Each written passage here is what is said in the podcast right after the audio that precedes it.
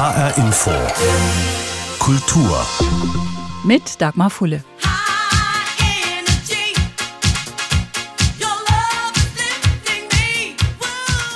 High Energy 1984, ein Nummer 1 Hit in Deutschland für die Chicagoer Soul-Sängerin Evelyn Thomas. Es blieb ihr einziger, der aber sorgte dafür, dass High Energy als musikalisches Genre der 80er Jahre bekannt geworden ist. Und High Energy als Begriff für eben jede Menge Energie kann durchaus auch für das ganze Jahrzehnt stehen, für die 80er Jahre, findet der Journalist und Autor Jens Balzer. Sein neues Buch hat den Titel High Energy, die 80er, das pulsierende Jahrzehnt.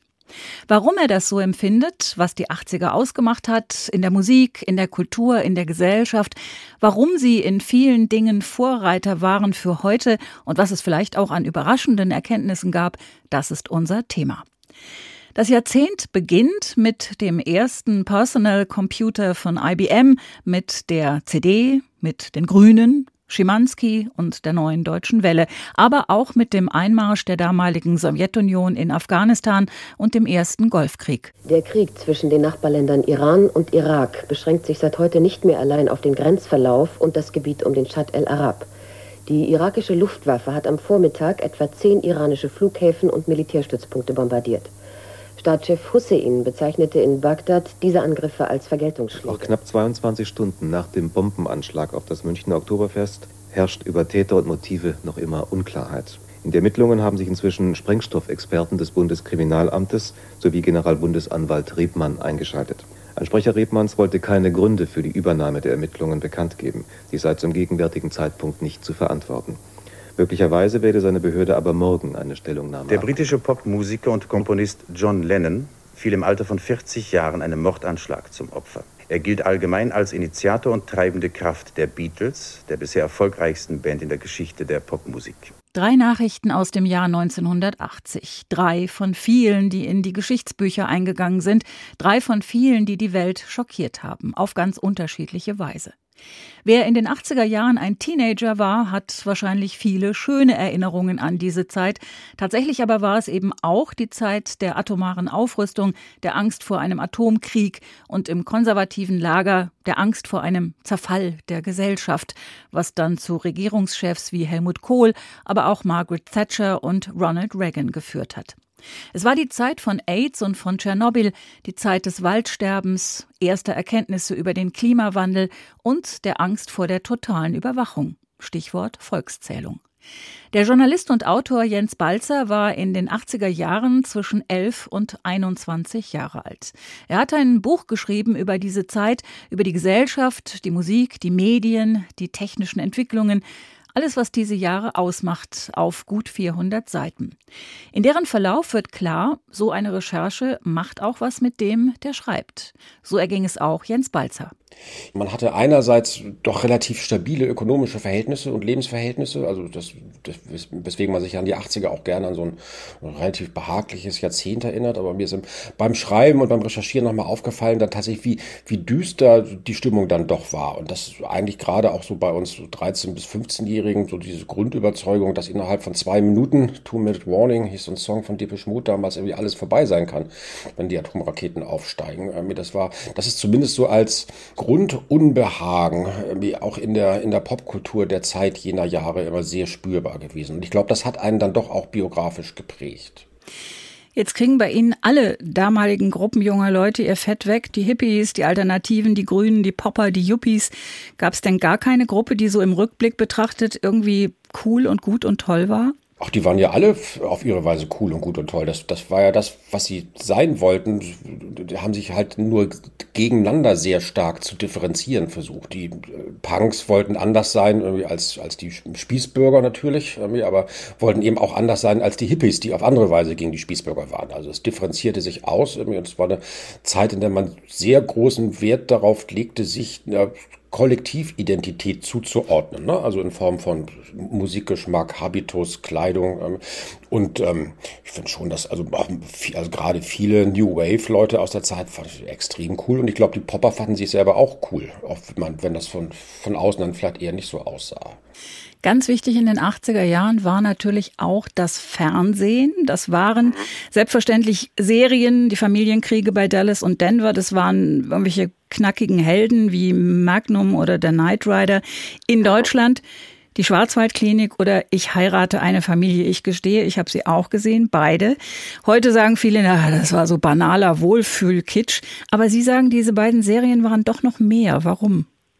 Ja, das war natürlich, hatte einen Zug ins Boulevard, Theater, Fernsehserien hafte, ne? Aber gerade deswegen finde ich es interessant, wenn man sich das heute nochmal anschaut, wie selbstverständlich in beiden Serien Phänomene wie Patchwork-Familien behandelt werden, das äh, Scheidung, Ehescheidung, das Suchen nach neuen Partnern auch in äh, späteren Lebensabschnitten. Das sind eigentlich alles Themen, die mal, davon Zeugnis ablegen, wie sehr so der klassische Lebensweg, also man heiratet, kriegt Kinder und ist dann bis zum Ende des Lebens zusammen, ähm, in den 80er Jahren an Selbstverständlichkeit verloren hat und wie, wie groß die Aushandlungsprozesse sind. Es gibt auch irgendwie starke, souveräne Frauen, also ich heirate eine Familie, Thekla Carola Vitis und irgendwie heiratet den, den, den älteren Werbegrafiker äh, und ist aber dann, obwohl er das gerne hätte, nicht bereit, irgendwie ihren Job aufzugeben und diskutiert mit ihm darüber, dass Frauen genauso sehr irgendwie ihren Beruf lieben können wie Männer. Und das ist natürlich, kommt einem heute alles selbstverständlich vor. Aber wenn man das irgendwie im, im, im Kontext der 80er Jahre ansieht und auch der intellektuellen Debatten damals, also wie sehr gerade so Soziologen wie Ulrich Beck, viel gelesenes Buch Risikogesellschaft damals eben sich jetzt irgendwie vor der neuen Unübersichtlichkeit der Lebensverhältnisse irgendwie gegruselt haben geradezu, dann ist man doch überrascht irgendwie wie heiter, lässig und selbstverständlich dann in solchen scheinbar Wohlfühl-Kitsch-Serien damit umgegangen wird. Jetzt liegt es nahe, dass Sie sich mit diesen Serien beschäftigt haben. Aber wie sind Sie zum Beispiel darauf gestoßen? Fand ich sehr interessant und auch überraschend, dass Alfred Biolek in Bios Bahnhof der erste war, der im deutschen Fernsehen die Einwanderergesellschaft thematisiert hat. Ach, Biolek ist irgendwie eine, eine riesige Fundgrube. Ähm, also ich, ich glaube, es gibt eine, ich finde Bios Bahnhof irgendwie eine der interessantesten Veranstaltungen im Fernsehen, die, die aus, was über die Zeit sagt. Und ich habe mir tatsächlich alles, was ich, äh, also alle Sendungen, der nicht habhaft werden konnte, angesehen, schon weil, äh, also unter anderem auch, weil, weil, weil Bios Bahnhof so musikalisch so wahnsinnig avantgardistisch ist. Also man auch die, die Popmusik der, der 80er Jahre, also der erste Auftritt von deutsch-amerikanischer Freundschaft mit dem Mussolini oder der allererste allererste Auftritt von Kate Bush im Fernsehen, das kann man sich heute gar nicht mehr vorstellen, was da irgendwie in diesen, diesen Talkshow-Sendungen irgendwie möglich war in den späten 70er, frühen 80ern.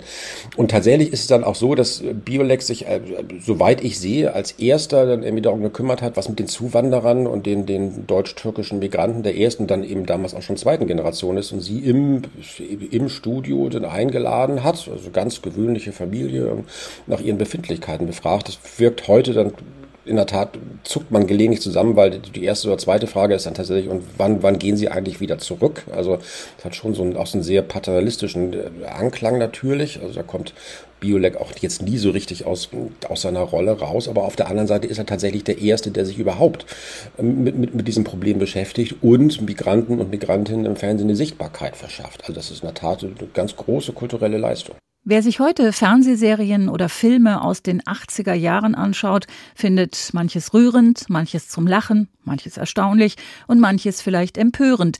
Zum Beispiel, wie eben Menschen anderer Nationalität dargestellt wurden. Oder auch Menschen mit dunkler Haut. Jens Balzer verweist in seinem Buch unter anderem auf den ersten Kinofilm von Otto Walkes. Auch über Bücher aus vergangenen Jahrzehnten und ihre Ausdrucksweise wird immer wieder gestritten. Darf man also diese Bücher so lassen, wie sie sind und darf man die Filme aus den 80er Jahren noch zeigen?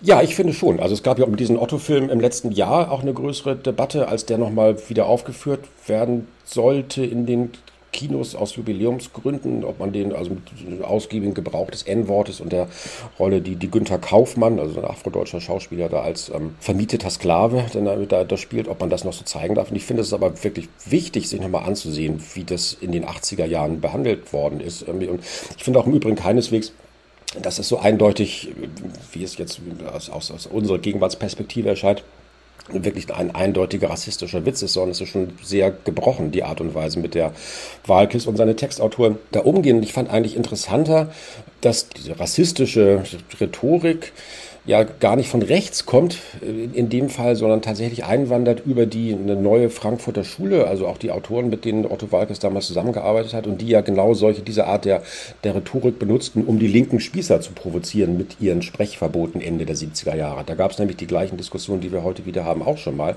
Und wenn man dann als dann auch eher so dem der Provokation oder dem Punkrock zugeneigter Linker dann irgendwie da die, die, die ältere Generation herausfordern wollte, dann wurde aber tatsächlich, das hieß auch damals damals wirklich so, strategischer Rassismus eingesetzt, um dafür Aufsehen zu sorgen und um die eigene Unbestechlichkeit äh, zu demonstrieren.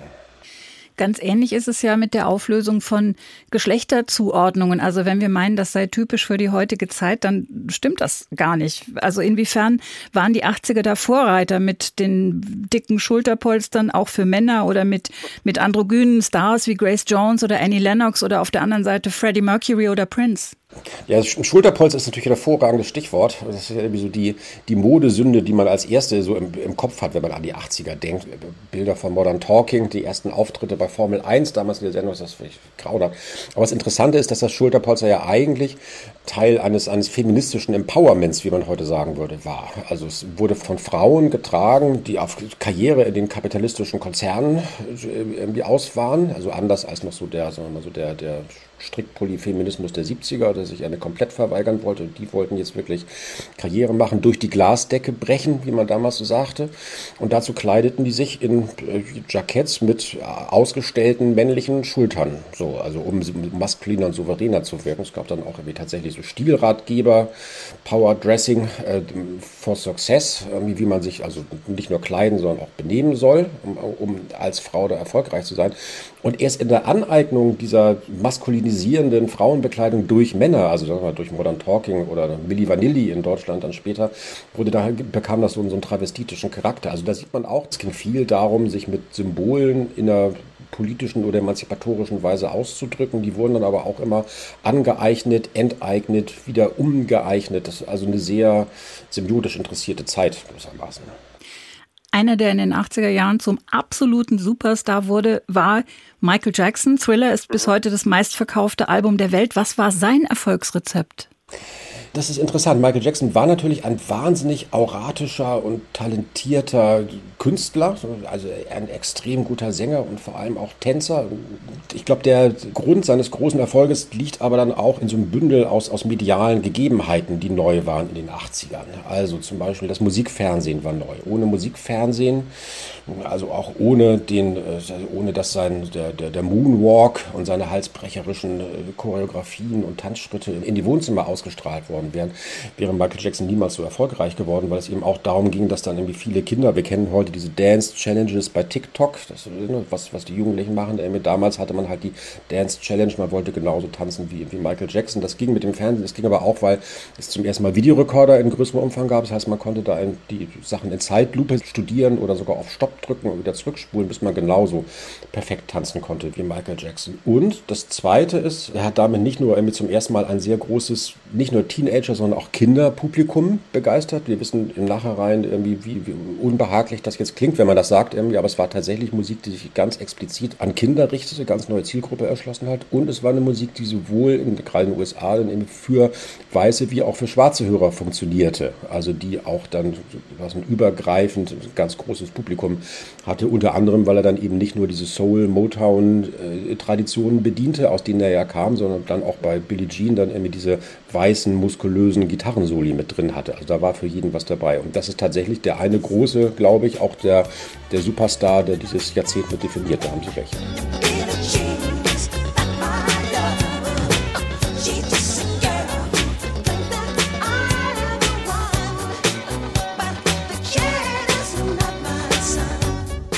Billie Jean aus dem Album Thriller. Vielleicht war es das Album der 80er Jahre. Auf jeden Fall eins mit vielen Rekorden. Sieben der neun Songs gab es auch als Singles. Alle sind große Hits geworden. Die Verkaufszahlen für Thriller schwanken zwischen 65 und 110 Millionen Exemplaren weltweit und Michael Jackson hat für die Platte acht Grammys mit nach Hause genommen. Die späten 70er und frühen 80er Jahre haben aber auch noch eine andere Variante der schwarzen Musik erstmals erfolgreich gemacht: Rap und Hip-Hop.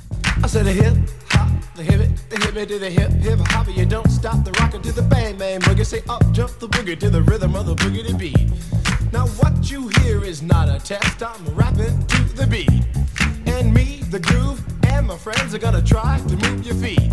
So manchem steckt der Text bis heute im Langzeitgedächtnis. Rappers Delight von der Sugar Hill Gang, die allererste Rap-Single, die in den amerikanischen Charts landet. Jens Balzer widmet sich in seinem Buch auch diesem Kapitel der Musikgeschichte. Waren Rap und Hip-Hop auch eine Antwort, eine Art Gegenreaktion auf Michael Jackson, der ja nach und nach alles dafür tat, nicht mehr wie ein Schwarzer auszusehen? Na, als Gegenreaktion würde ich es nicht bezeichnen. Also der Hip-Hop fängt ja auch schon spätestens in der, in, in, der Mitte der 70er Jahre an, ne? also in den, so in den, in, in den Frühformen aus der New York, in den Partys in, in der Bronx gefeiert werden. Es ist tatsächlich so, dass er Anfang der 80er dann erstmals explizit politisch wird. Das ist richtig. Also, und dass er versucht, sowas wie eine schwarze Traditionslinie zu errichten, also bis zum Ende des Jahrzehnts, also gerade so Künstler wie Public Enemy, denen geht es ja um Black Consciousness, aber es geht ihnen eben auch dann darum, auch in, in einer sehr, das wird heute leicht übersehen, in, auf eine sehr postmoderne Weise. Also der frühe Hip-Hop in den 80er Jahren lebt ja ganz enorm vom, vom Samplen und vom Zitieren und davon, dass äh, diese Rap-Crews und ihre DJs dann den jungen Hörern und Hörerinnen dann auch wieder die Soul-Klassiker und die Jazz-Klassiker und die Funk-Klassiker aus den 60er und 70er Jahren beibringen, quasi, indem sie halt zitiert und gesampelt werden. Das heißt, man, man fängt an, sowas wie eine, wie eine Gegend Geschichte zu erzählen. Also bei Public Enemy ist das ganz deutlich. Es geht auch darum, dann irgendwie die Enteignung der großen schwarzen Künstler und Künstlerinnen durch die weiße Kulturindustrie zumindest ein Stück weit rückgängig zu machen und zu sagen, so dass viel von dem, womit Weiße erfolgreich geworden sind, das wurzelt eigentlich in der schwarzen Kultur und dem ist über Jahrzehnte hinweg niemals der Respekt zugekommen, der diese Kultur verdient. Fight the power.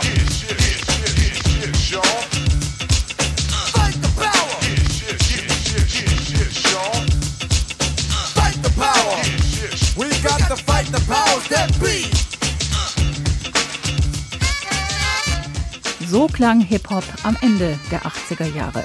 Fight the Power von Public Enemy.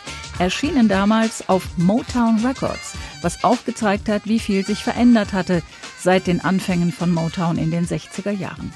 Viel Soul-Geschichte steckt drin in diesem Track, unüberhörbar zum Beispiel James Brown. Und Fight the Power wurde 2001 von der US-amerikanischen Musikindustrie in die Liste der Songs des Jahrhunderts aufgenommen. Was aber tatsächlich wieder und wieder in den Radiowellen läuft, die sich den 80ern verschrieben haben, ist The Final Countdown, Like a Virgin oder Big in Japan. Und manchmal habe ich das Gefühl, da war viel Schlimmes dabei, mit Synthesizern so dick wie Schulterpolster. Was ist für Jens Balzer im Rückblick das Beste und Wichtigste, was die 80er Jahre an Musik gebracht haben? Sie haben gerade gesagt, Sie finden äh, diese Synthesizer schlimm. Da würde ich dann insofern widersprechen, dass, dass natürlich die 80er vor allem den Synthesizer ins, ins Zentrum der musikalischen Produktion gestellt haben und damit wahnsinnig große, tolle Ergebnisse erzielt.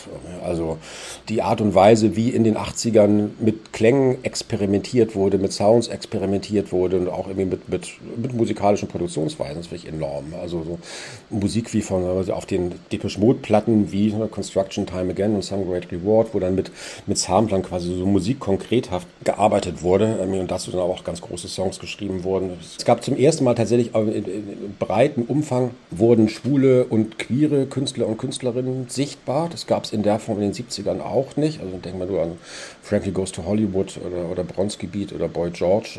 Es, gab, es wurde viel mit sexuellen Identitäten gespielt äh, mit der, mit der Transgression. Also allein so eine Figur wie Prince, ne? neben Michael Jackson, der zweite große Superstar der 80er Jahre. Also wie der mit der Androgynität und verschiedenen Arten der sexuellen Inszenierung gespielt hat. Und dann auf der anderen Seite dann auch Künstlerinnen wie Madonna, die mir persönlich ein bisschen überschätzt scheint, irgendwie die deswegen im 80er Buch auch nicht so zentral vorkommt, aber dann eben auch gerade Grace Jones, die große androgyne fast schon militärische Schulterpolsterträgerin oder die große Kate Bush, die als erste tatsächlich auch Frau zur völligen Herrin über ihre Produktionsmittel wird, also gerade auch im, Gebrauch von, von Samplern. Da ist wahnsinnig viel in Bewegung, was auch diese klassischen Produktions- und Wirtschaftsweisen der Musikindustrie und der Kulturindustrie aufbricht. Und davon profitieren wir, glaube ich, wirklich auch noch bis heute. Die 80er Jahre waren in jedem Fall und vor allem eins, musikalisch äußerst abwechslungsreich. Viele große der Musikgeschichte hatten schlechte Zeiten, wie Johnny Cash oder Neil Young. Die größten Erfolge in den USA feierte Prince und der Kassenschlager im Kino war E.T. Und bei uns? Der erfolgreichste Film der 80er Jahre in Deutschland war Otto der Film. Die erfolgreichste deutsche Popband Modern Talking, das meistverkaufte Video, das Aerobic-Video von Jane Fonda und die erfolgreichste Single Dance Little Bird von den Elektronikas. Auf gut Deutsch der Ententanz. Was sagt das über Deutschland? Jens Balzer beantwortet diese Frage sehr entspannt. Ach, was sagt das über Deutschland? Ich glaube, das sagt was über jede Form von Massenkultur, dass die erfolgreichsten Produkte dann nicht immer diejenigen sind, die man da jetzt als Kritiker oder Kritikerin im Nachhinein sich da irgendwie ausmalt. Im Übrigen glaube ich auch, dass der Ententanz aber auch ein geheimer Zwilling ist von Tanz de Mussolini, von deutsch-amerikanische Freundschaft, also von 1981. Und im Übrigen, neulich mal, also man hat ja, also gerade über Modern Talking rümpft man natürlich in Nase. Ich, also ich war 16, als das rauskam. Das war ganz furchtbar. Es wurde auch natürlich von den falschen Leuten gehört, also von den, von den Poppern, die man auf dem Schulhof ohnehin verachtete. Irgendwie. Aber ich habe dann von der, also im Nachhinein stellt man fest, dass tatsächlich gerade diese frühen Modern Talking Sachen, Bohlen ist ja kein dummer Komponist, der kann das ja, was er macht, irgendwie, und wie, wie da so die, die Italo-Disco-Einflüsse aus den späten 70ern, frühen 80ern dann irgendwie mit aufgenommen werden. Das ist schon gar nicht uninteressant. Und wir haben es neulich mal den Spaß gemacht, im, im Kollegenkreis immer abwechselnd Modern Talking und Pet Shop Boys zu hören. Man stellt dann fest, dass es musikalisch eigentlich gar nicht so weit voneinander entfernt. Sie haben auch ein Buch über die 70er Jahre geschrieben, das heißt das entfesselte Jahrzehnt und dieses neue über die 80er heißt High Energy, auch das war ja ein Hit. Ähm, High Energy, das pulsierende Jahrzehnt. Warum haben Sie die 80er so genannt? Naja, High Energy erklärt sich, glaube ich, zum einen von selbst, weil es halt ein sehr, also zumindest in der zweiten Hälfte des Jahrzehnts sehr stark von Beschleunigung geprägt ist, von der Steigerung von Intensität, aber eben auch High Energy eben auch ein musikalisches Genre ist, irgendwie, das, also Weiterentwicklung von Disco aus der vor allem kalifornischen schwulen Szene der frühen 80er, das sehr prägend gewesen ist für die Musik des Jahrzehnts, aber eben auch, das ist dann die tragische Kehrseite von Leuten erfunden wurde, die fast alle schon am Anfang der 80er Jahre als, als erste an AIDS gestorben sind, weil es eben aus der kalifornischen Schwulenszene kam. Das heißt, am Ende der 80er waren alle, die dieses High-Energy-Genre mit erfunden, mitgeprägt haben, tot. Und daran sieht man auch, fand, dass das in diesem Titel so ein ganz guter zeigt ganz gut so den Aufbruchswillen und die, eben die Energie, die in diesem Jahrzehnt steckt, aber auch die Tragödien, die sich darunter verbergen. Aber es endet ja dann im Grunde versöhnlich mit ähm, ja, dem, dem Ende des Ostblocks und dem Fall der Mauer. Ich weiß gar nicht, ob das so ein versöhnliches Ende ist. Kann man das, das da gibt es ja auch sehr unterschiedliche Meinungen darüber. Aber es ist jedenfalls ein Ende, das niemand kommen sah. Ne? Also mir fiel auf, dass also äh, am Anfang der 80er Jahre wahnsinnig viel von der Wende die Rede war. Ne? Sie haben es schon erwähnt, also Kohl wollte die geistig-moralische Wende. Die jungen Grünen, die es 1980 formierten, wollten die planetarische Wende. Auch Reagan und Thatcher hatten jeweils irgendwie so ihre Vorstellung, wie man wieder zurück zur stabilen Gesellschaft und zu, zur Kultur der, wie auch immer, idyllischen 50er Jahre kommt. Also das, auch die wollten die Wende. Also es war wahnsinnig viel von Wende die Rede, aber die Wende, die dann wirklich kam, also die wir heute so als ne, am, am Ende des Jahrzehnts die Wiedervereinigung, das Ende der Systemauseinandersetzung, die hat eigentlich niemand kommen sehen. Und die ist eigentlich auch in den gesellschaftlichen Debatten der 80er Jahre bahnt sich da eigentlich gar nichts an. Das ist ein Bruch, der völlig überraschend, wie aus heiterem Himmel irgendwie über fast alle kulturellen und auch so politischen Akteure irgendwie hereinbricht, 1989. Irgendwie. Und da habe ich mich dann schon gefragt, irgendwie, naja, das ist so ein man sieht am Ende des Jahrzehnts, wie, wie sehr man sich auch in der, in der Einschätzung der, der, der allgemeinen Lage so irren kann. Ne? Also auch, auch das kann man aus den 80ern lernen, irgendwie. also dass man viel, viele weltpolitische Entwicklungen auch einen, einen einfach überrumpeln. Und bisher habe ich mich schon gefragt, ob das nicht mit uns und der Corona-Pandemie in den letzten anderthalb Jahren irgendwie so ähnlich war. Wenn Sie sich was wünschen dürften, Sie haben eins eben schon angesprochen, mit welchen Gedanken, mit welchen Erkenntnissen sollten, könnten Ihre Leserinnen und Leser im besten Fall Ihr Buch aus der Hand legen? Also ich hätte die Hoffnung, dass sie zum einen beim Lesen Spaß haben. Äh, es ist schon viel relativ absurdes und schrilles Zeug da irgendwie zu verhandeln gibt. Schon gesagt, die Menschen sehen teilweise wirklich absonderlich aus. So bizarre Verhaltensweisen, also man, wo man sich dann irgendwie auch eher fragt, so wie, wie konnte jemals jemand irgendwie auf die Idee kommen, sich so zu benehmen und so anzuziehen. Und dann aber zweitens dann auch drin erkennt, dass in diesen ganzen Schrillheiten und Verhaltensweisen aber doch viel an ähm, Vorbereitung unserer Gegenwart steckt. Also allein was dann so die, ähm, die beginnende Digitalisierung äh, angeht und äh, den, den, den Umbau der Gesellschaft zur Dienstleistungsgesellschaft. Und es wurde tatsächlich, das fand ich interessant, es gab 1985, 86, als dann so der, der Computer zum, zum Produktionsmittel, also auch in wirtschaftlicher Hinsicht wurde, die ersten Soziologen, Politologen, die meinten, das wird dazu führen, dass unsere Arbeitsverhältnisse sich individualisieren und prekarisieren und Heimarbeit und deregulierte Arbeitsverhältnisse werden die Norm werden, 1985, 1986. Das ist ja genau das, was heute passiert ist. Also man sieht, wie tief irgendwie die, die Wurzeln unserer gegenwärtigen Verhältnisse und eben auch Malaise irgendwie in den 80ern liegen.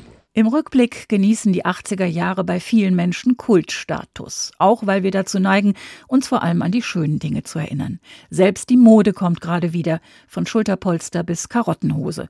Und so manchem erscheint die nicht digitale Zeit im Rückblick geradezu paradiesisch, was sie ganz offensichtlich nicht war. So ein umfassender Rückblick aber ist ausgesprochen spannend und lässt auch das nicht aus, was einfach wirklich nur schön und gut war. Das Buch von Jens Balzer heißt High Energy, die 80er, das pulsierende Jahrzehnt und ist erschienen im Rowold Verlag. Das war HR Info Kultur. Den Podcast finden Sie auf hrinforadio.de und in der ARD Audiothek. Mein Name ist Dagmar Fulle.